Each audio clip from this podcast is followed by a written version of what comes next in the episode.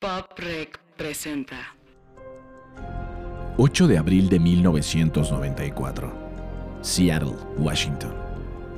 El cuerpo sin vida de Kurt Cobain fue descubierto en una habitación encima de su garaje por un empleado de BK Electric, Gary Smith. Smith llegó a la casa esa mañana para instalar un sistema eléctrico de seguridad y vio el cadáver en el suelo pensando que era un maniquí. Lo que se le hizo extraño fue la sangre que salía del oído del supuesto maniquí. Smith informó que se dio cuenta que se trataba de un sujeto, pero creyó que aquel sujeto estaba dormido. Unos instantes más tarde, Smith encontró lo que parecía ser una nota de suicidio. Estás entrando a Biografías no autorizadas. El primer podcast que te revela todos los secretos de por qué algunos artistas la rompen y otros no. Escúchame, bajo tu propio riesgo. Muy buenas las tengan todos ustedes y sean bienvenidos a Biografías no autorizadas. Ese soy yo, su amigo Daniel Spector, y estoy de vuelta para molestarlos de nuevo. Nah, no es cierto.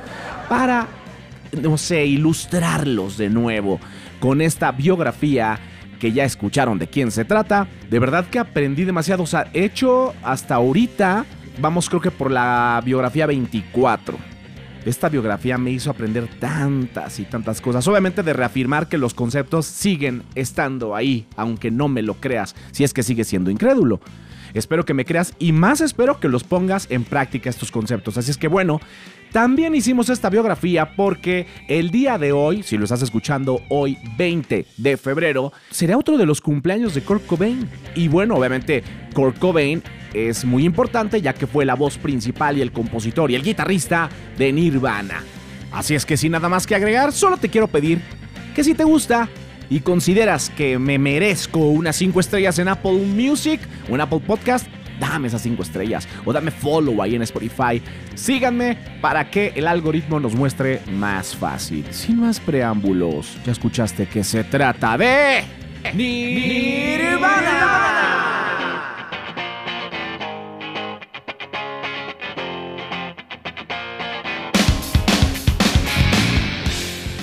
Kurt Donald Cobain, Aberdeen, Washington, 20 de febrero 1967. Así es, el señor Kurt Cobain fue un niño que creció rodeado de amor en una familia estadounidense en una pequeña población de Washington, D.C.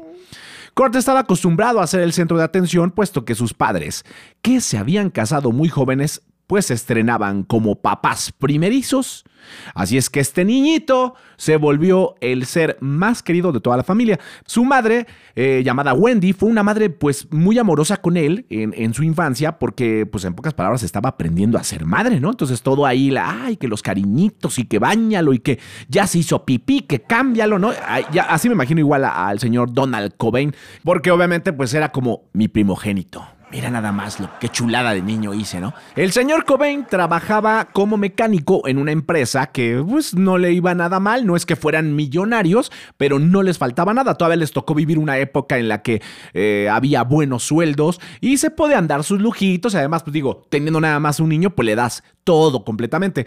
Incluso Kurt comentó que su madre fue muy cariñosa con él eh, en su infancia, algo que él recuerda mucho, el, el, hecho de ir a la escuela y que su madre se despidiera de él de beso y le diera un abrazo, hijo, te quiero mucho, y él se iba pues como muy contento. Tres años después, pues nace una hermanita que yo quiero suponer que como niño pues empieza como este de, ay, como que ya no me hacen tanto caso como antes y aún así comenta la madre de Kurt que el vínculo que se había creado con él por ser el primer hijo fue algo, una cuestión como irreemplazable, ¿no? Que nunca desfasó a Kurt por haber tenido a la niña. Cosa que la verdad yo me cuestiono bastante porque al ver los documentales donde la mamá habla del amor que tenía con Kurt o el papá llega a hablar de, del amor que tenía con Kurt, yo no les creo la historia a sus papás. Tú cuestiónate, saca tus conjeturas. Seguimos, seguimos. seguimos. Kurt desde los dos años mostró aptitudes para la música y el arte, yo diría, ¿no? Porque también le gustaba mucho dibujar. Y no fue porque un hada vino una noche y le mandó así un hechizo y le dio talento. No, no, no. Kurt nació en una familia de gente talentosa que incluso en la biografía de Come As You Are eh, se narra que uno de los tíos de por parte de la mamá de Kurt fue cantante de ópera. O sea, sí tuvo, creo que grabó un álbum, una cosa de ese estilo. Pero un poquito más allegado a él, su tía Mary y su tío Chuck estaban dedicados a la música. O sea, bueno, la tía Mary tocaba instrumentos, cantaba, tenía su grabadora de seis pistas, que ahorita te voy a poner algo. Y el tío Chuck también tenía una banda. O sea, sí había eh, gente cercana que se dedicaba a la música. Y todo esto, pues obviamente se empezó a notar en Court desde los dos años. Y aquí es donde tú vas a decir, ¡Anememe! ¿Cómo que a los dos? ¿Quién te va a creer esa historia?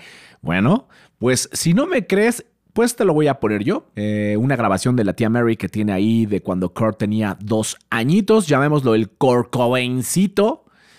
Y bueno, pues ponte tus audífonos, te invito a que te los pongas porque así no te pierdes ningún detalle. Y vamos a escuchar algo viajando hasta 1969.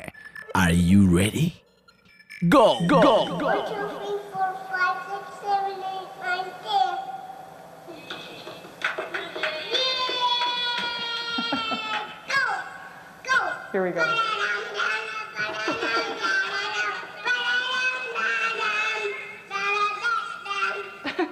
Early Nirvana.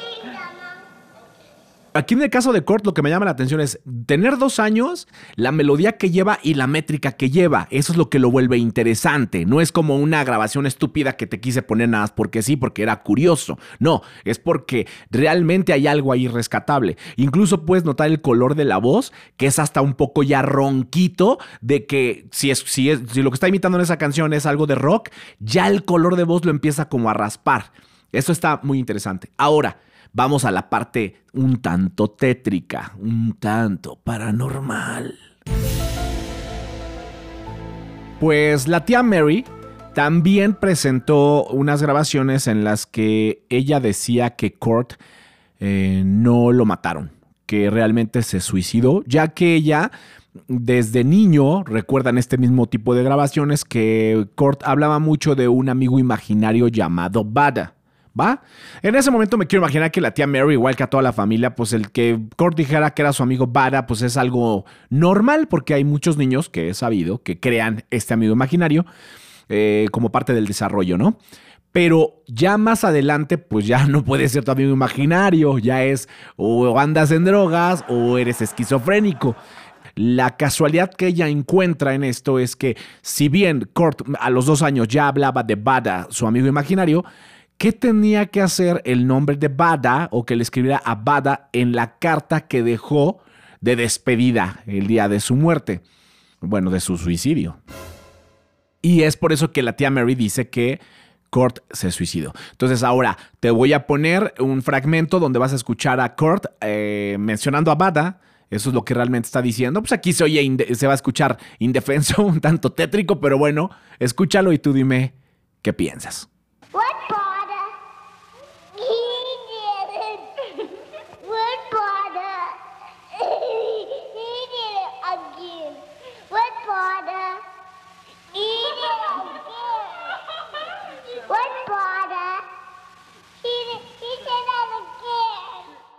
Pues definitivamente no queda más que saca tus conclusiones. Y aquí llegó Daniel, el agua fiestas. Vas a decir, pero ¿por qué no nos vas a seguir contando la historia de la infancia de Kurt? Bueno, es que no te la puedo seguir contando porque no se trata de Kurt Cobain la historia, se trata de Nirvana. Pero sí te quiero hacer una recomendación. Mucha información de la que obtuve, no solamente de los documentales, las entrevistas y los blogs y todo lo que me digas, eh, fue fidedigna, ¿eh? Hay muchas cosas que se contraponen y no tienen lógica. Entonces tuve que recurrir a la biografía de Come As You Are por el señor Michael Azrath, que se dice que es una biografía autorizada. Obviamente debo de advertirte, saludos a España, porque alguien que hizo la traducción al castellano fue un español y de verdad a mí también me costó muchas cosas de entenderlas porque a pesar de que hablamos español, no usamos los mismos términos. Entonces de repente dicen palabras que yo no entiendo a qué se están refiriendo y ya vas, este, conforme vas leyendo el contexto, te vas enterando. Pero a la gente de España le, le va a venir perfecto. Joder, tío, hombre, coño, hay que leerla. Joder, niño, coño, Mickey.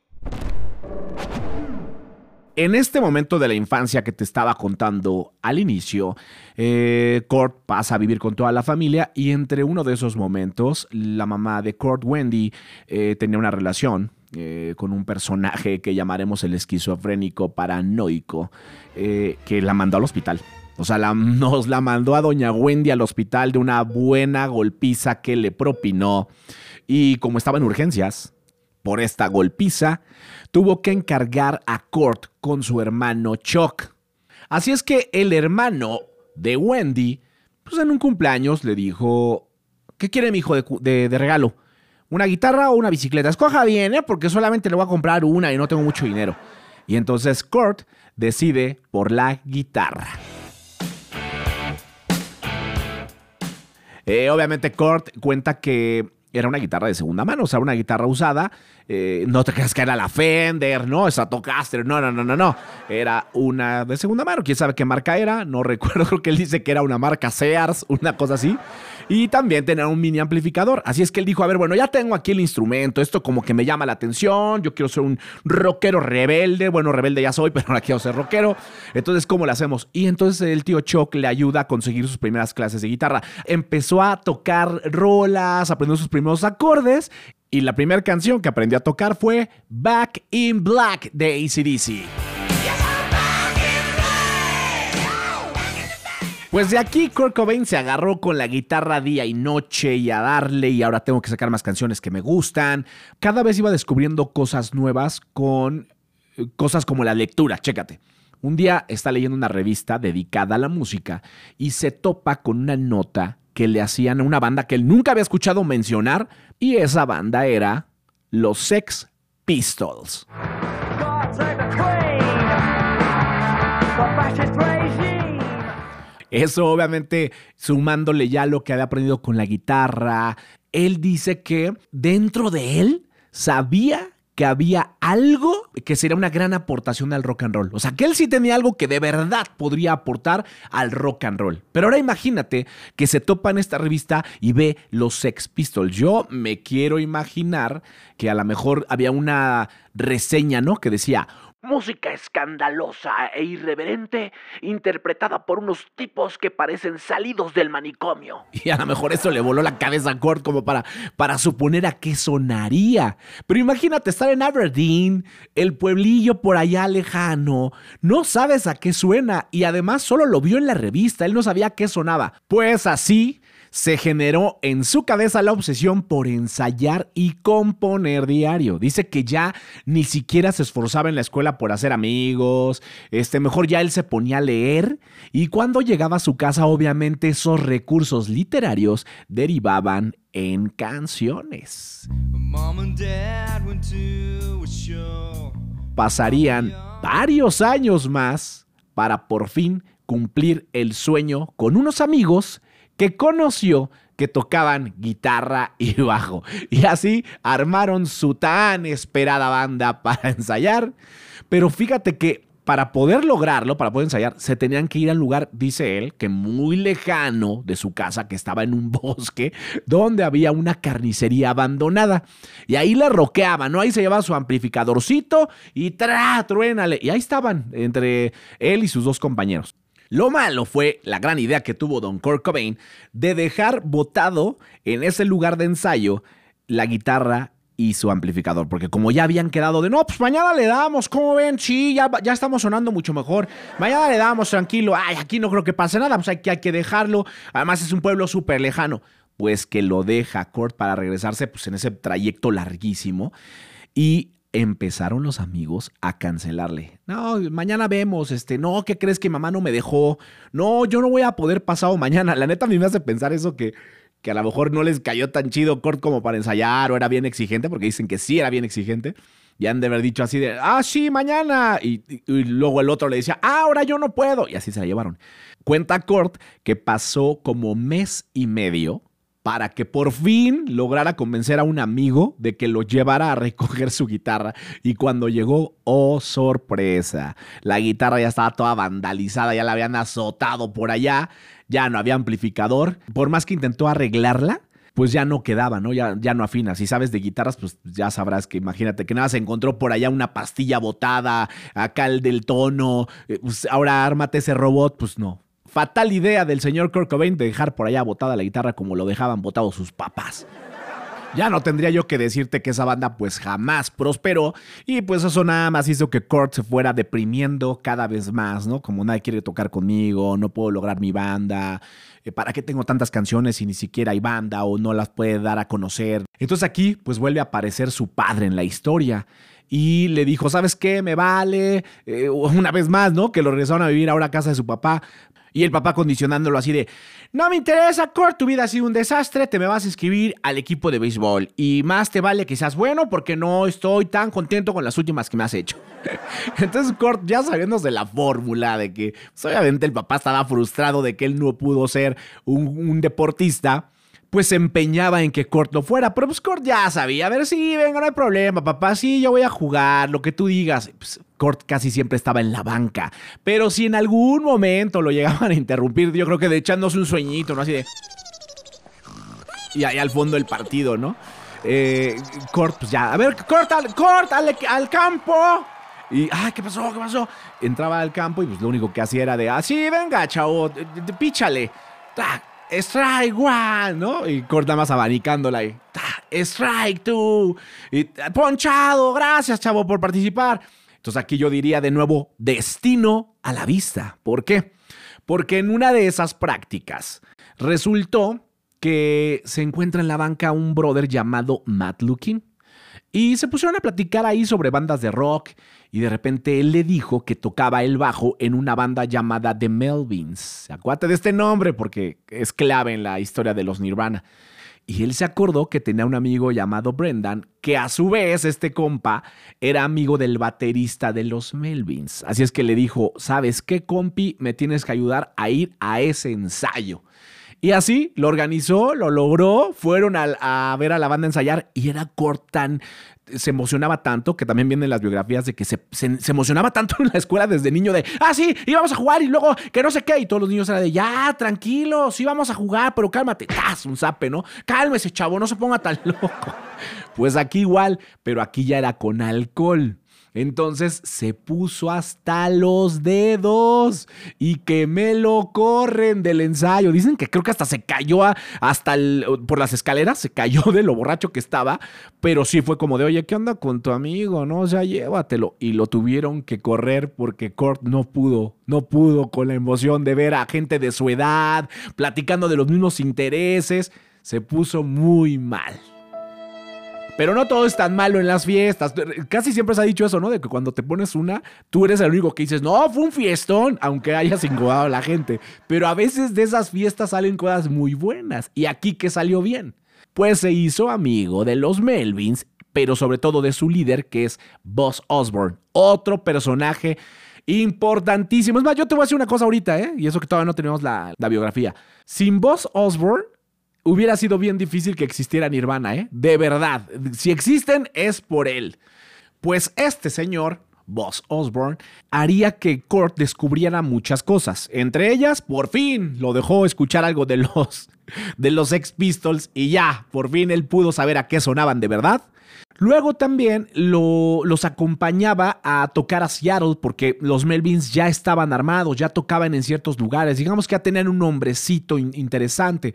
Pero creo que la parte más importante es que Kurt con esto, viviendo los ensayos, escuchando a sus bandas, eh, eh, entendiendo cómo era un poco el negocio, no se da cuenta que se está gestando un nuevo movimiento y un nuevo, una nueva fusión de sonidos, que al final llevaría por nombre música grunge.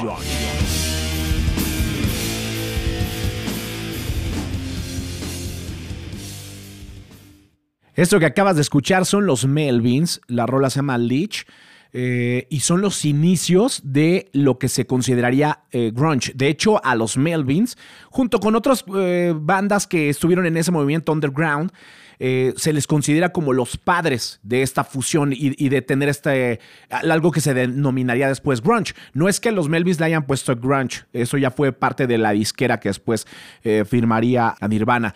Pero el grunge sale de esa fusión. Yo diría incluso que tanto la influencia de los Melvins, lo que escuchó de los Sex Pistols, la fusión que él ya traía en su cabeza de eh, Aerosmith, escuchar a Led Zeppelin, a Kiss, o sea, todo ese rock, algunas cosas de metal, luego el punk, ahora lo que era grunge. Esto le empezó a hacer una ebullición en el cerebro y para mí todas esas influencias están bien marcadas en su música y si no, a ver, escuchemos esto.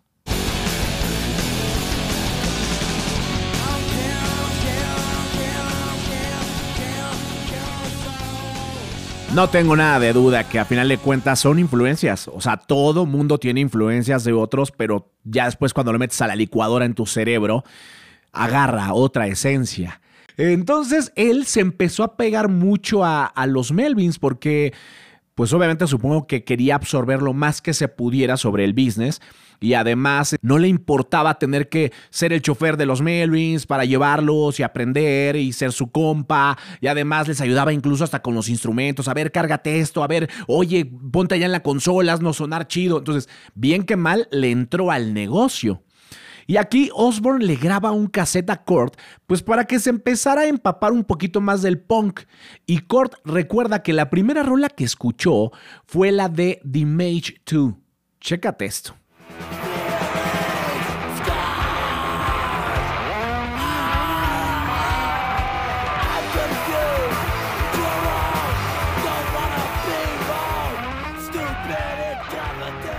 Kurt contaba que cuando escuchó esto, él sintió como si esta música viniera de otro planeta. Dice que le llevó como una semana o dos semanas asimilarla, pero que después de eso entendió algo más, que era como necesario para poder hacer lo que él trataba de hacer en su cabeza. O sea, como que esto sí se parecía todavía más, todavía era más agresivo, pero, pero no dejaba de tener, ¿te das cuenta? Las influencias del punk, no deja de tener el grunge, o sea, no deja de tener el metal. De hecho, a ese tipo de música de los Black Flag, que se llama la banda, se le considera como metal hardcore, por lo mismo de que es como muy, muy agresiva, es muy cruda también. Aquí comenta Kurt que cuando él tenía 18 años, los Melvins lo invitaron a ver a los Black Flag a Seattle. O sea, ya se juntaba con ellos, iban a ver a muchas bandas, pero entre ellas fue a ver a los Black Flag.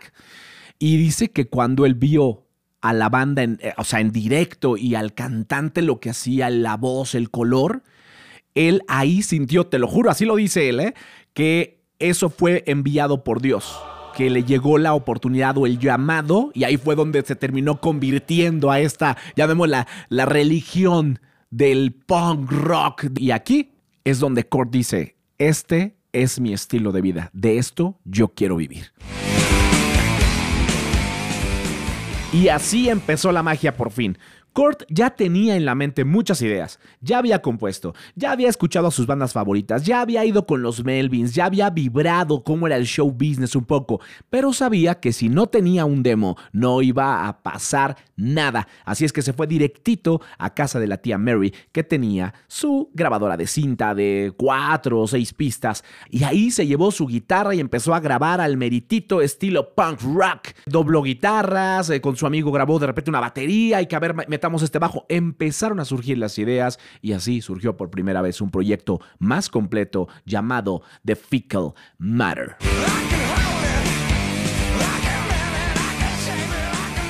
Y esto. El concepto social es patrocinado por Spotify, el patrocinador oficial de las biografías más chingonas. Bienvenidos al concepto social y rápidamente voy a explicarlo porque tenemos gente nueva en el salón, así es que bienvenidos, se los explico rápido. El concepto social, tal cual como lo dice su nombre, se va a generar dentro de una sociedad. Esta sociedad no tiene que ser una sociedad enorme, pero cuando se da en esos casos va a ser, digamos, lo que se le conoce como la psicología de las masas. ¿Y qué es esta psicología de las masas? Te lo voy a decir como si habláramos de una red social. Si tú ves una descripción de lo que es una red social, te dice que son estructuras formadas en Internet por personas u organizaciones que se conectan a partir de intereses o valores comunes. Bien, ahí quería llegar. Seguramente alguna vez, cuando abriste tu primer perfil en alguna red social, te diste cuenta que para empezar a interactuar, te decía que respondieras ciertas cosas, ¿no? Y estos cuestionamientos eran como, ¿qué tipo de música te gusta? ¿O qué hobbies tienes? ¿Te gusta leer? ¿Te gusta escribir? ¿Te gusta patinar? ¿Te gusta cocinar? En base a todo eso que tú seleccionaste al principio, el algoritmo te va a empezar a mostrar cosas que tengan que ver con eso. Por ejemplo, publicidad. Ah, que como te gustaba leer, este, ¿qué te parece si te suscribes a Kindle y descargas todos los libros y los lees durante un mes por solo 125 pesos, por ejemplo? Ahora, ¿qué pasaría si fuiste un poco más específico y le pusiste que te gustaba leer, pero te gustaba la poesía? Pues ¿qué crees? El algoritmo te va a empezar a mostrar cosas como por ejemplo, únete a este grupo de Facebook. Ahí hay 23 personas que les gusta lo mismo que a ti. Y el grupo se llama Los Lectores del Diablo. Y entonces tú dices, ah, claro, a mí me gusta la lectura, me voy a unir a ese grupo. Y eso lo vas a hacer porque ya estás como digamos un poquito condicionado a que el algoritmo te muestre todo lo que a ti te interesa. Bien, pues si eso es lo que a ti te interesa, ahora imagínate que eso pase con la música, con un grupo, con el caso de Nirvana.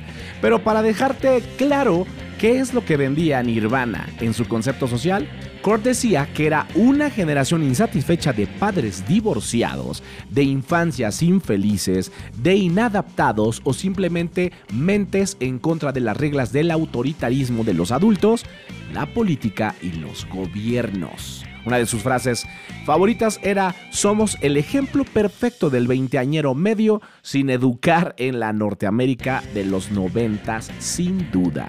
Ahí te está diciendo incluso el veinteañero, o sea, la gente de 20 años, ahí ya te está hablando de un concepto social, edades, te dijo formas de vida, problemas. Entonces ahí ya tienes identificado quién es tu público. Solamente que obvio, aquí en los conciertos, Nirvana no se puso a decir, vamos a seleccionar a este que sí que tiene el problema que yo y el otro que no, que no pase. No.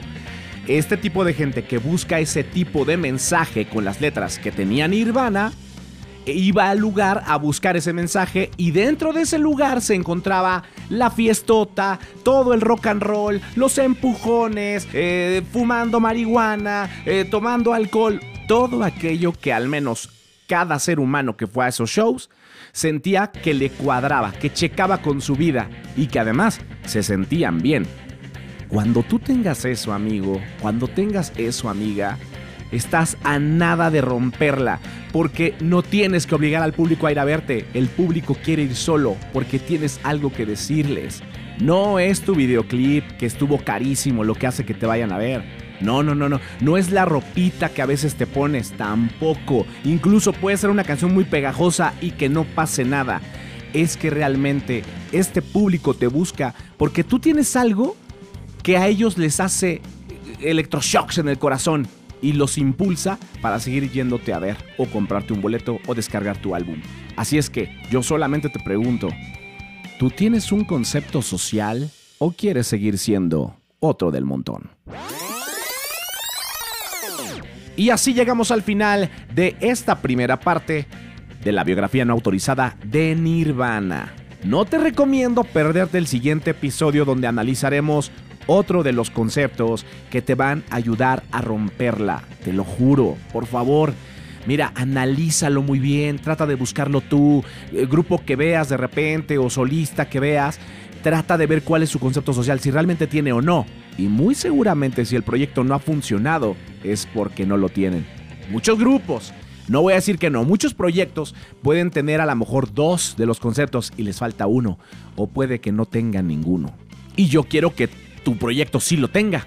Por eso tienes que analizarlo muy bien, escribirlo y luego eh, comprobarlo, porque hay que ponerlo a prueba. Si no, nos quedamos nada más con la idea de que tal vez lo tenga o no lo tenga. Ya me voy, dejaré de hablar. Soy Daniel Spector. No olvides contactarme en mis redes sociales, arroba somos poprec. Y también, si consideras que esto te ayudó en algo, o aporta algo, o, se, o le puede servir a alguien que tú conoces, compárteselo. y además dame ahí un follow en Spotify o en Apple Music, califícame con 5 estrellas para que el algoritmo nos muestre cada vez más y podamos seguir haciendo este proyecto. No olvides que estas biografías las hago porque espero que la próxima biografía trate de ti. Cambio y fuera.